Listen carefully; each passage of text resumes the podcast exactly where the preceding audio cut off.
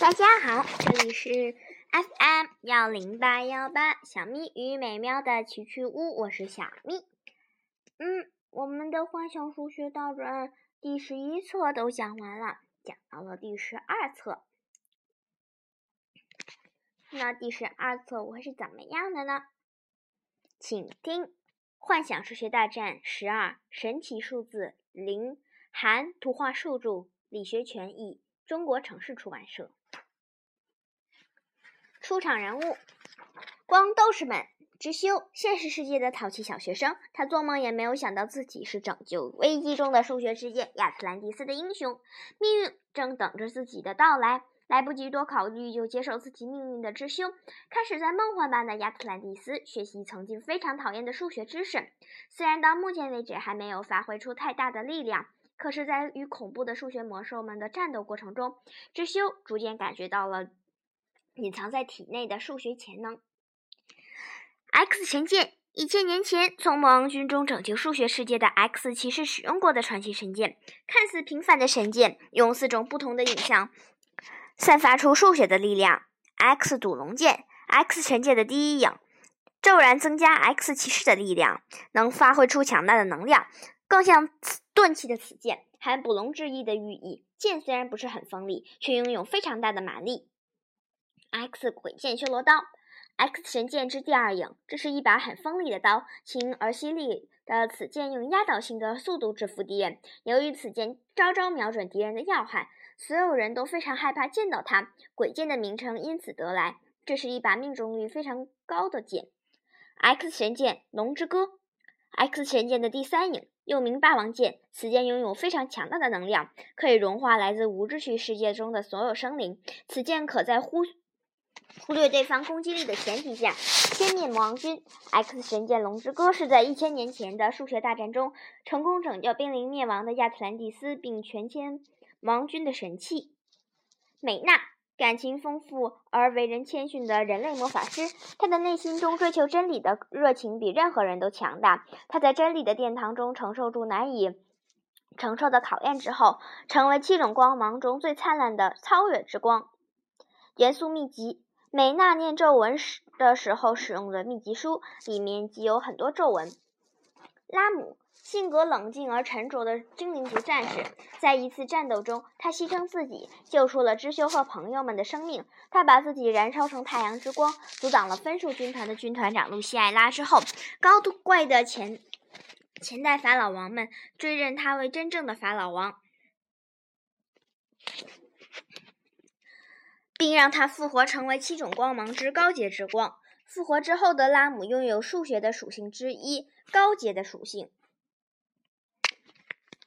法老王弓箭，拉姆使用的弓箭，历代法老王为保护自己的百姓而使用过的弓箭，它拥有光的属性。阿梅斯草纸书记载曾记载曾经亚特兰蒂斯的精灵族战士的战斗秘籍，只有法老王可以使用草纸书上的秘籍。丽莎，除法神官，她是派拉女神指定的预言者。出生在阿卡德王国神殿的丽莎，一生数一生下来就双目失明。她自小依女神的旨意来往于圣地和神殿之间。后来为了帮助之修一行毅然出行，也是因为女神之意，看到为战争破坏的美丽世界，丽莎感到痛苦万分。就在这个时候，无秩序之神迪奥尼斯来到她面前。祝福神杖，丽莎使用的神杖，很多人认为此神杖是派拉女神观察世界的眼睛。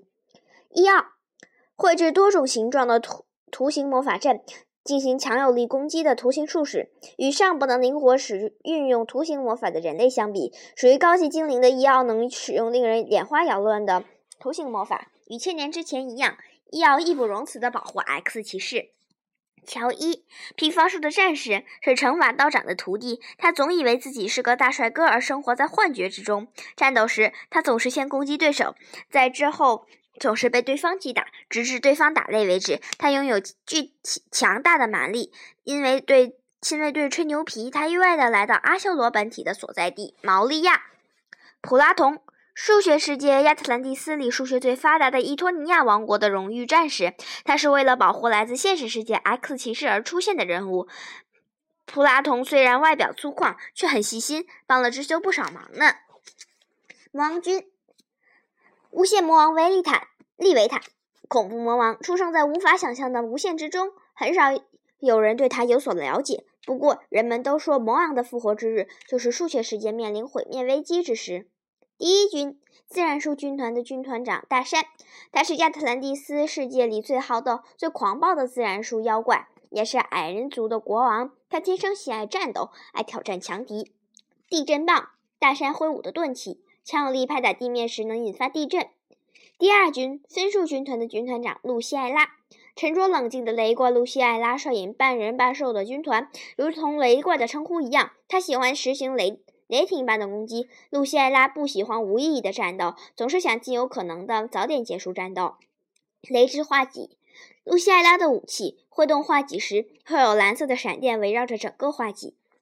第三军方程式军团的军团长布尔奇布尔，从不完整的等式中出生，率领昆虫军团及方程式军团的军团长，因极度厌恶自己的形象而把身体一分为二。外形如美少女却内心残酷的布尔，和外形丑陋却内心柔弱的奇布尔，只有在合体时才能发挥出强大的能量。不过，布尔和奇布尔都非常讨厌合体。第四军图形军团长加加梅修，很久以前，一位违反研究暗黑魔法和图形族图形魔法的老。老魔法师被同盟军发现违法行为之后，失去了一身的魔法力量。后来，他借助无秩序的力量，将自己的身体改造成机械之躯，并掌握更加强大的力量，给自己取名为加加梅修。之后，他利用自己研究出的魔法组，组建强大的图形军团，加入到魔王军的队伍里。第六军复数军团的军团长阿修罗，无限魔王。无性魔王手下六个军团的最强大的束缚复数军团长，作为魔王的就左膀右臂，他善于谋略。在与知修的战斗中，疲于应付阿修疲于应付的阿修罗，为了寻找自己的本体，前往毛利亚寻找第六封印。其他人物乌勒的另一个名字——世界破坏者，为了研为了守护秩序世界。制服混沌 X 骑士之后，乌勒利用自己获得的强大力量战胜了所有魔王，并封印魔无限魔王，率领同盟军赢得魔神战斗的胜利。但从获得胜利的那一刻起，他要变身成为给亚特兰蒂斯带来恐惧的世界破坏者。在阿修罗的灵魂附体之前，亚特兰蒂斯被世界破坏者带到毁灭的边缘。千年前的 X 骑士乌勒。千年之前，主导魔神战斗的 X 骑士，这位用强大信念和透彻的使命感击败无魔王军的强大战士，十分相信毕达哥拉斯提出的数学的完完美性。尽管他在百姓中威望非常高，享受的人气远超毕达哥拉斯，但却从来不自满。他拥有谦虚谨慎的态度，坚持着自己的路。在我们上一个介绍的其他人物乌勒，就是。刚才刚刚介绍的，哎，千年前的 X 骑士乌勒哟，克罗诺斯德布拉德在千年前的魔神战斗中，作为光斗士的一员，他做出极大的贡献，是一位富有传奇色彩的魔法骑士。他不仅喜热心，而且非常关心他人，是一位深受人们爱戴的英雄人物。朋友们都叫他。克里斯因为对创造主毕达哥拉斯提出的数学完美性表示质疑，落下同盟背叛的烙烙印，并被流放。后来，他接受自己的命运，成为一名混沌 X 骑士。实际上呢，他和乌勒相爱过哟。凯伊，亚特兰蒂斯所有种族中拥有最强攻击力的布拉德家族后裔。差一点被创造主抹杀掉的无秩序的力量选中的 X 骑士，也被称为混沌骑士。若说无限魔王与魔王军诞生属于诞生在毕达哥拉斯数学的无秩序，混沌骑士则属于最初最原始的无秩序作为根其根源。虽然立场上和魔王军有着根本的区别，但混沌骑士却无法回避与 X 骑士激烈战斗的宿命。佩里乌斯王子。伊托尼亚的王子，他是一个风度翩翩又富有内涵的人。他从普拉头那里学到剑术后，又和美娜一起师从阿基米德学习数学。为了攻击阿巴伦，他组建联合军前往埃多拉多。大族长库姆杜沃夫鼎盛期完工的巨庞大地下城埃多拉多里有一股守护地下城的杜沃夫部落，而库姆就是这个部落的大族长。虽然大部分杜沃夫流落于人类村庄和王国之间，库姆的部落却从未离开他们的圣地一步。大族长库姆对自己的儿子乔伊成为光斗士深信不疑。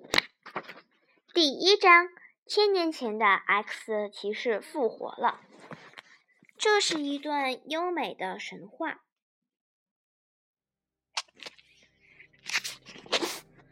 七位英雄为了击败无限魔王，踏上了冒险之旅。无限魔王的第一个部下——自然树之王出现了。我是这个世界上最大的自然树，那么我会是谁呢？看到没人能回答，自然树之王朝勇士们挥动起了铁锤。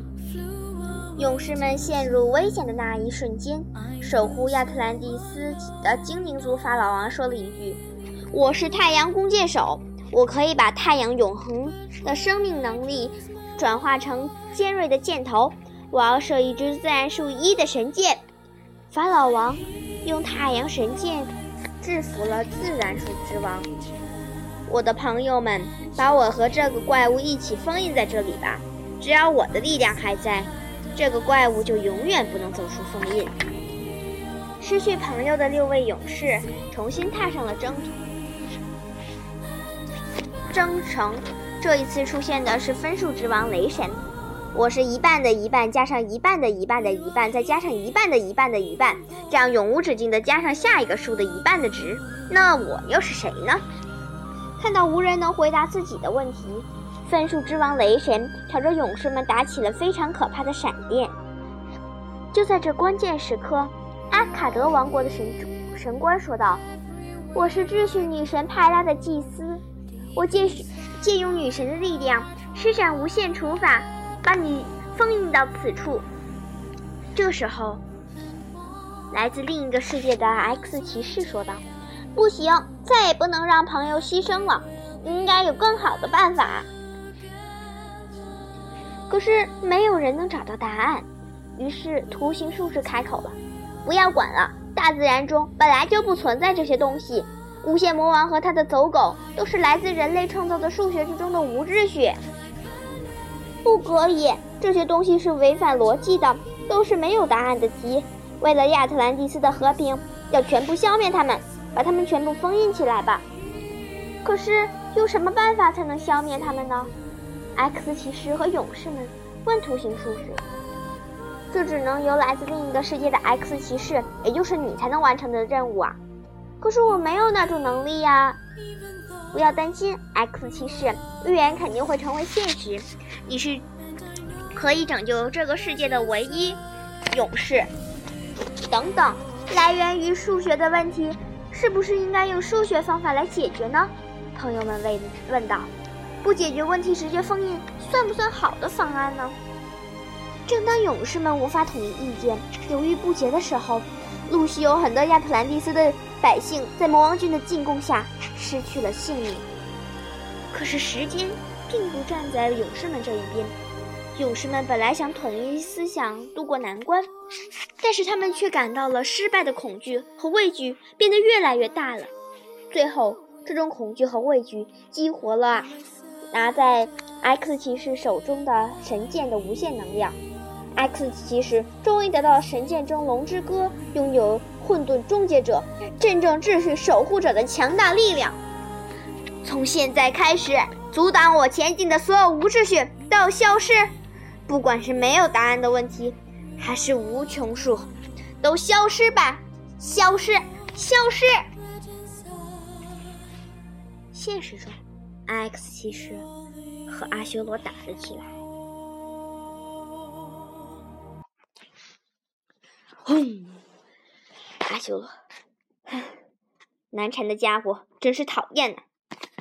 师兄，绝不能让你轻易复活。我虽然没有阻挡其他被破坏的封印中复活的魔王军，却要坚决阻止你的复活。我要让你不能回归本体。拉姆，不可以。智修，以你现在的状态引出那股力量，反而会给你带来危险。可是阿修罗目前的状态也很不稳定，或许能战胜他。镜头一转，轰轰，黑色的羽苗飘来飘去。布尔很明显是被受了攻击，浑身是伤。这又是怎么回事？你你你到底是谁？齐布尔在一边看的都不敢动了。布尔，快回答我的问题！丽莎还在问：为什么千年之前已经结束的战斗又开始了？布尔还是不甘心，不知道还带着东西。这次，露西艾拉又像刚才一样拦住了布尔：“不要动怒，布尔，别在这里动手。”丽莎还想问，突然旁边有了动静，轰，轰隆隆！露西艾拉，天哪！没想到封印变得这么脆弱，封印在倒塌，阿修罗的本体就要从寒冰出来了。大神。既然这样，就让我们几个合力拖延本体脱离寒冰的时间吧。离阿修罗大人到这里还剩多长时间？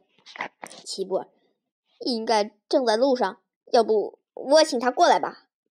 反正我们也不需要胆小鬼，快去吧，大神。露馅了，估计以我们三个的能力，也撑不了一分钟。大家快走！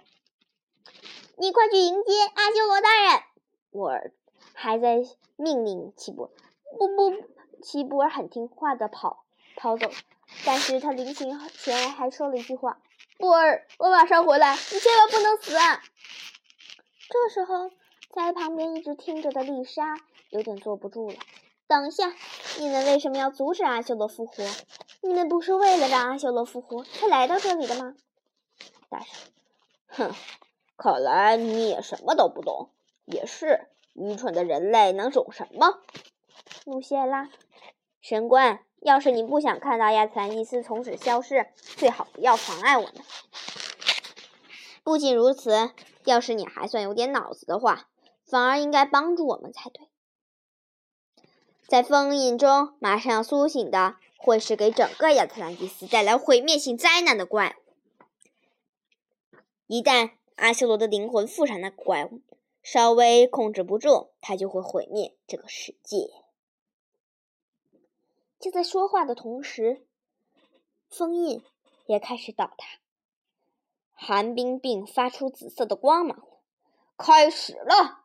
大山怒吼道：“嘿，布尔、露西艾拉、大山正一起，似乎要攻击那个从寒冰中出来的人。”布尔开始念了符咒，他想要召唤出昆虫军团。丽莎在旁边没有插手，他在想：这就是消失吧，一切都消失吧。从寒冰中出来的那个人，第一句话竟然是这样说：“大山地震棒，雷神斩。”树叶的蛛网，嗯，三个军团长一点没在乎别人在干什么、说什么，一起发动了攻击。那个从刚从寒冰中出来的人说：“嘿嘿嘿，是愚蠢的大山、可怜的露西艾拉和娇滴滴的布尔吗？就算你们来了再多人，也不能阻挡住我的复活。这一点，你们早在一千年前就体会过了。”这个人穿着一个大斗斗篷，形似《龙之歌》盔甲，《龙之歌》神剑盔甲，但但是不同的是，嗯，在后面还有一个巨大的斗篷，他还戴着一个大黑色的帽子。一群垃圾，快从我的眼前消失吧！丽莎在旁边认真着想。要是我猜的没有错，这个极度愤怒、只剩下破坏意识的人是千年前的 X 骑士。让我变成这种模样的吸血虫阿修罗在哪里？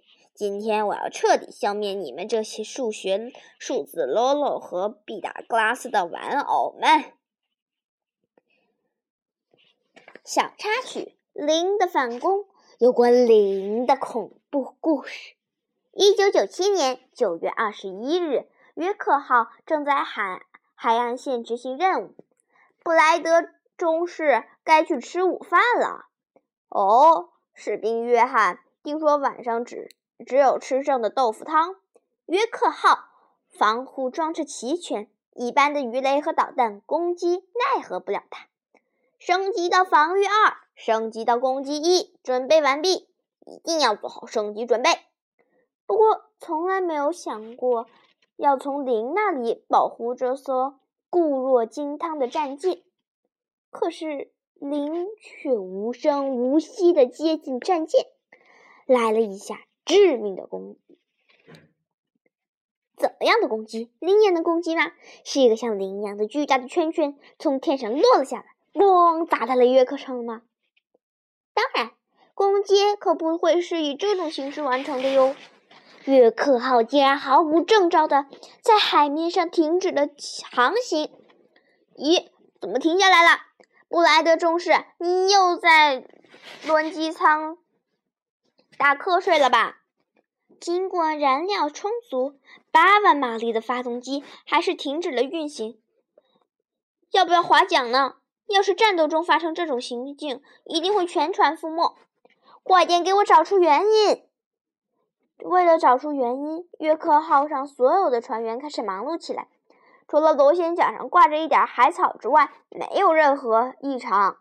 最后，他们发现电脑系统瘫痪才是罪魁祸首。是不是有人装了游戏？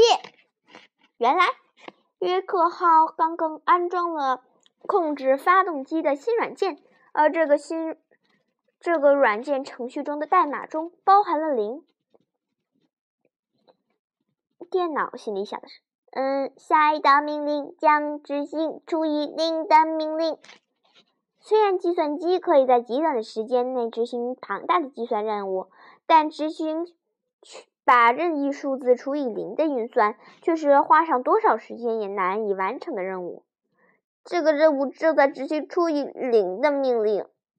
最后，经过了三个小时的抢修之后，约克号在发动机上加加装应急控制系统，缓慢地回到了港口。